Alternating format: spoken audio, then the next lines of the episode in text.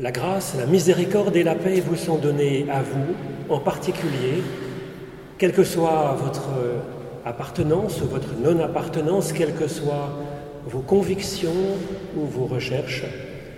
L'Éternel est pour vous grâce, miséricorde et paix. Grand merci d'être ici, protestants, catholiques ou sans religion. Grand merci d'être ici car c'est vraiment une joie et une force de se rassembler pour prier, pour chanter, pour sonder les Écritures et nous ouvrir ainsi à la source de la vie. Nous prions Dieu. Ô Dieu notre Père, toi qui nous as donné le prince de la paix, rassemble-nous dans la paix de ton amour, rassemble toutes les personnes de tous les peuples de la terre, établis avec chaque personne une alliance éternelle. Oui, rassemble-nous, rassemble-nous dans la paix de ton amour. Inspire aux grands de ce monde un amour sincère de la paix. Inspire de l'espoir à toute personne qui souffre, soit de la guerre, soit de mauvaises conditions de vie. Oui, éternel notre Dieu, rassemble-nous dans ton amour. Que ton Fils puisse se réjouir de nous voir occupés à des œuvres inspirées par lui. Éternel, fais de nous des artisans de paix, de miséricorde et de bonté. Que ce soit pour ce monde des paroles et des gestes qui participent au corps du Christ. Alors Éternel, ouvre nos lèvres et notre bouche publiera ta louange. Ouvre ensuite nos cœurs, nos mains, nos vies tout entières à ton souffle.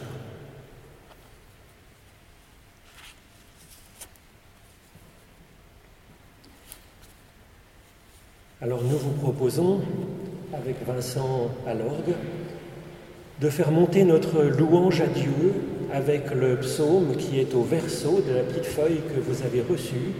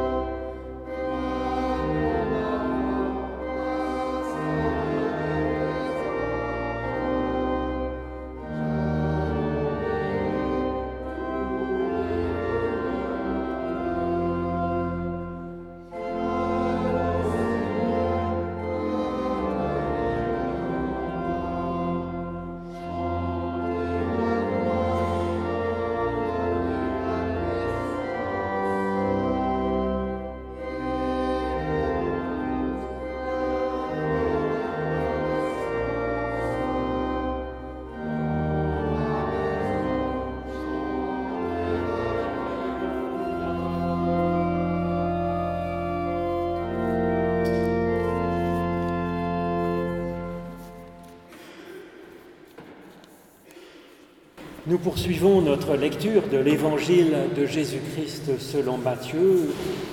C'est au chapitre 12, les versets 22 à 30. On amena à Jésus un démoniaque aveugle et muet, et il le guérit de sorte que le muet parlait et voyait. Toute la foule, hors d'elle-même, disait Mais n'est-ce pas là le fils de David? Les pharisiens l'ayant appris dirent Cet homme ne chasse les démons que par Belzébul, le prince des démons. Comme Jésus connaissait leurs pensées, il leur dit Tout royaume divisé contre lui-même est dévasté, et toute ville ou maison divisée contre elle-même ne peut subsister. Si Satan chassait Satan, il serait divisé contre lui-même. Comment donc son royaume subsisterait-il? Et si moi, je chassais les démons par Belzébul, vos enfants, par qui les chasseraient-ils? C'est pourquoi ils seront eux-mêmes vos juges. Mais si c'est par l'Esprit de Dieu que moi, je chasse les démons, alors le royaume de Dieu est parmi vous. Ou comment quelqu'un peut-il entrer dans la maison d'un homme fort et piller ses biens sans avoir auparavant lié cet homme fort? Alors seulement il pillera sa maison. Celui qui n'est pas avec moi est contre moi, et celui qui n'assemble pas avec moi disperse.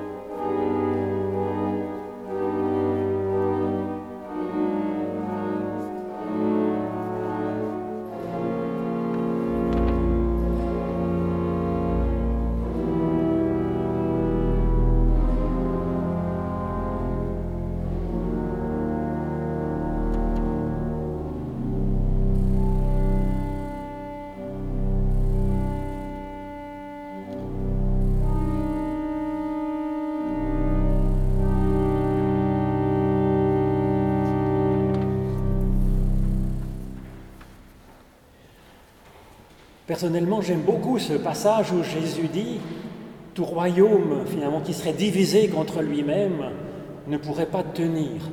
Parce qu'il me semble que c'est un argument intéressant pour comprendre qu'il n'y a en Dieu que de la source de la vie, que jamais aucune maladie, aucune souffrance, aucune catastrophe n'est, en quoi que ce soit, venue de Dieu. Ce n'est pas une évidence totale, il y a des théologies où Dieu récapitule à la fois la source du bien et la source du mal.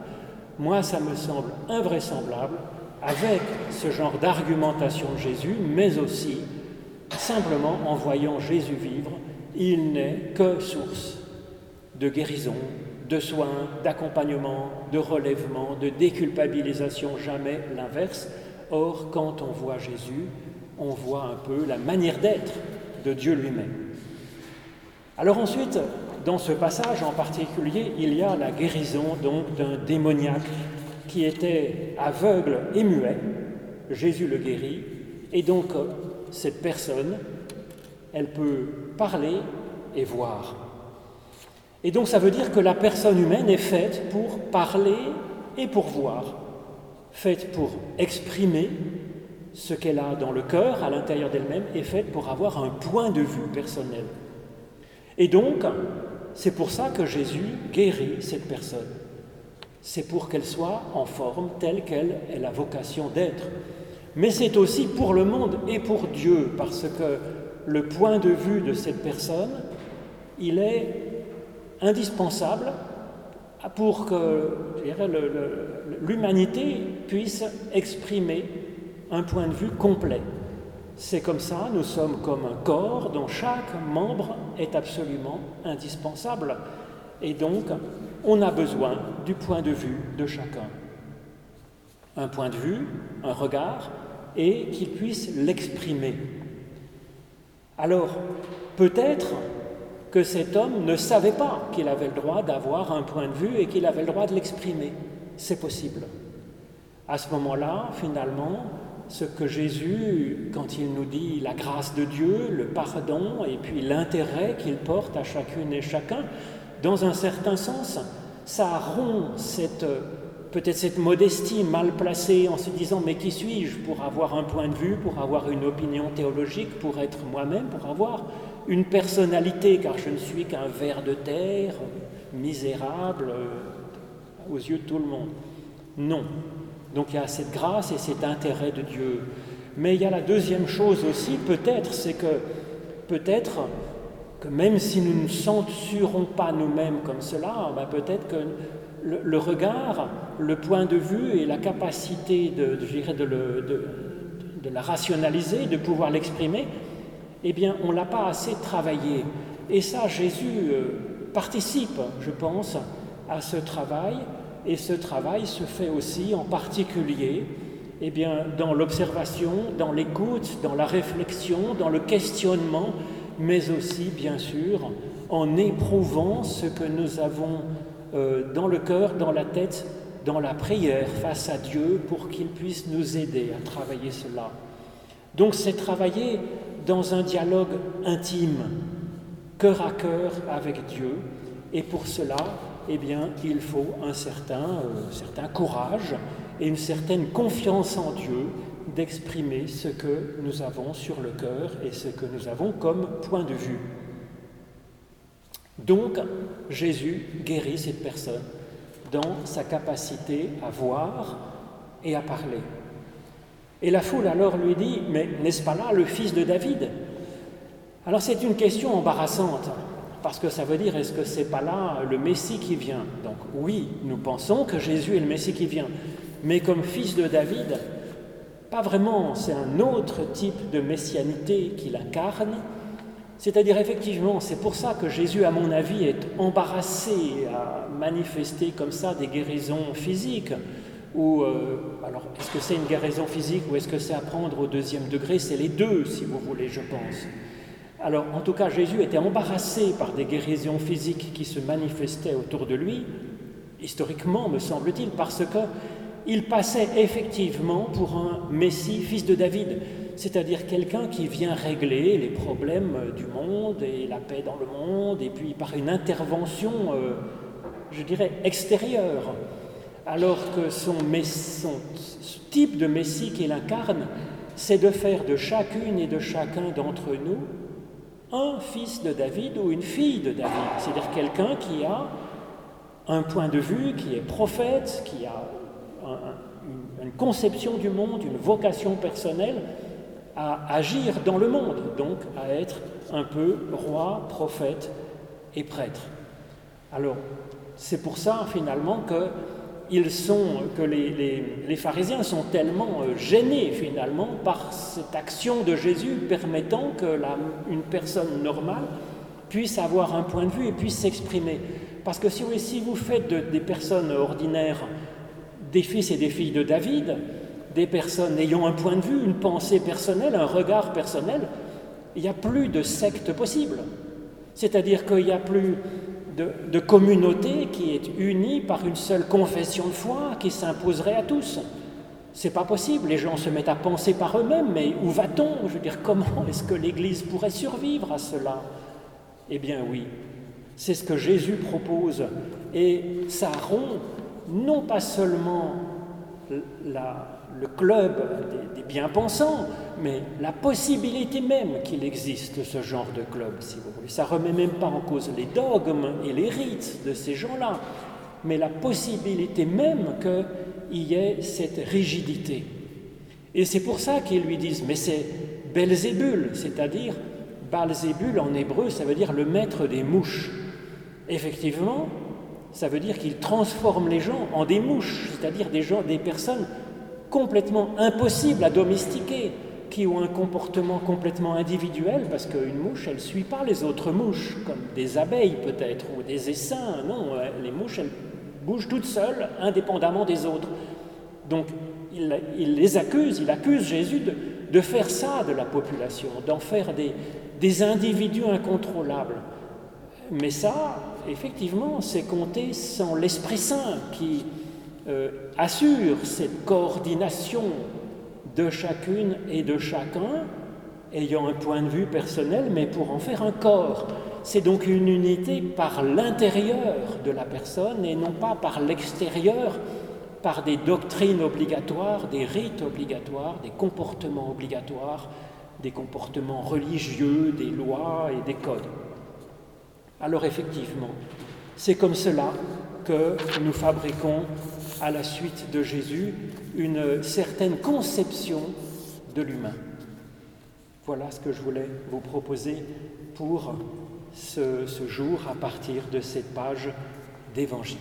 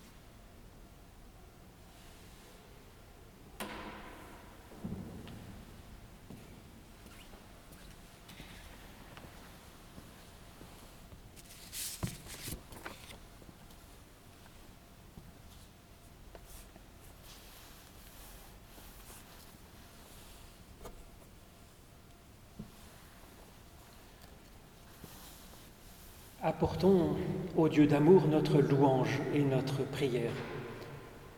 Loué sois-tu, ô Dieu notre Père, toi qui as créé l'eau, l'air, la terre et le feu. Aide les humains à en user avec sagesse.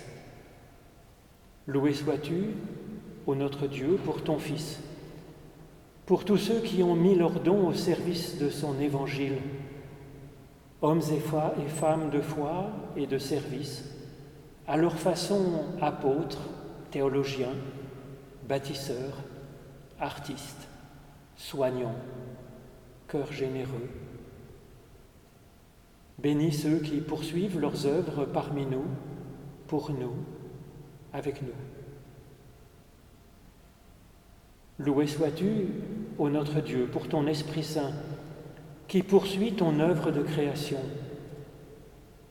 et qui nous associe à ton travail et qui engage notre être dans toutes ces belles dimensions en vue du bon, du bien, du juste, du beau que Dieu espère. Permets-nous de nous mettre entièrement, avec toutes nos facultés, à ton service. Nous te prions, Seigneur, pour celles et ceux qui n'aiment pas leurs conditions de vie actuelles, peut-être leur travail ou leurs conditions de subsistance, le lieu où ils sont, ou ceux qui sont privés de la joie de créer avec des tâches répétitives, pas intéressantes. Nous te prions pour ceux que paralysent l'infirmité, les déceptions, l'amertume, les scrupules ou la timidité. Nous te prions pour nous qui allons peut-être reprendre notre travail en sortant de ce temps de pause, ou bien qui allons poursuivre notre journée autrement dans cette ville que quelque chose de notre tâche quotidienne soit utile à nos frères et sœurs, afin qu'avec eux et pour eux, nous construisions un monde qui te plaise. Toi qui nous rassembles comme les membres différents et chacun indispensable d'un même corps, nous osons te prier avec familiarité, comme notre Père, notre Mère, ainsi que le Christ nous l'a appris. Notre Père qui es aux cieux, que ton nom soit sanctifié, que ton règne vienne, que ta volonté soit faite sur la terre comme au ciel. Donne-nous aujourd'hui notre pain de ce jour. Pardonne-nous nos offenses comme nous pardonnons aussi à ceux qui nous ont offensés. Et ne nous laisse pas entrer en tentation, mais délivre-nous du mal, car c'est à toi qu'appartiennent le règne, la puissance et la gloire pour les siècles des siècles. Amen. Et nous poursuivons notre prière euh, par le chant, avec le chant donc du cantique 285 que vous avez sur la petite feuille. Nous voulons par nos cantiques te rendre gloire, au Fils unique.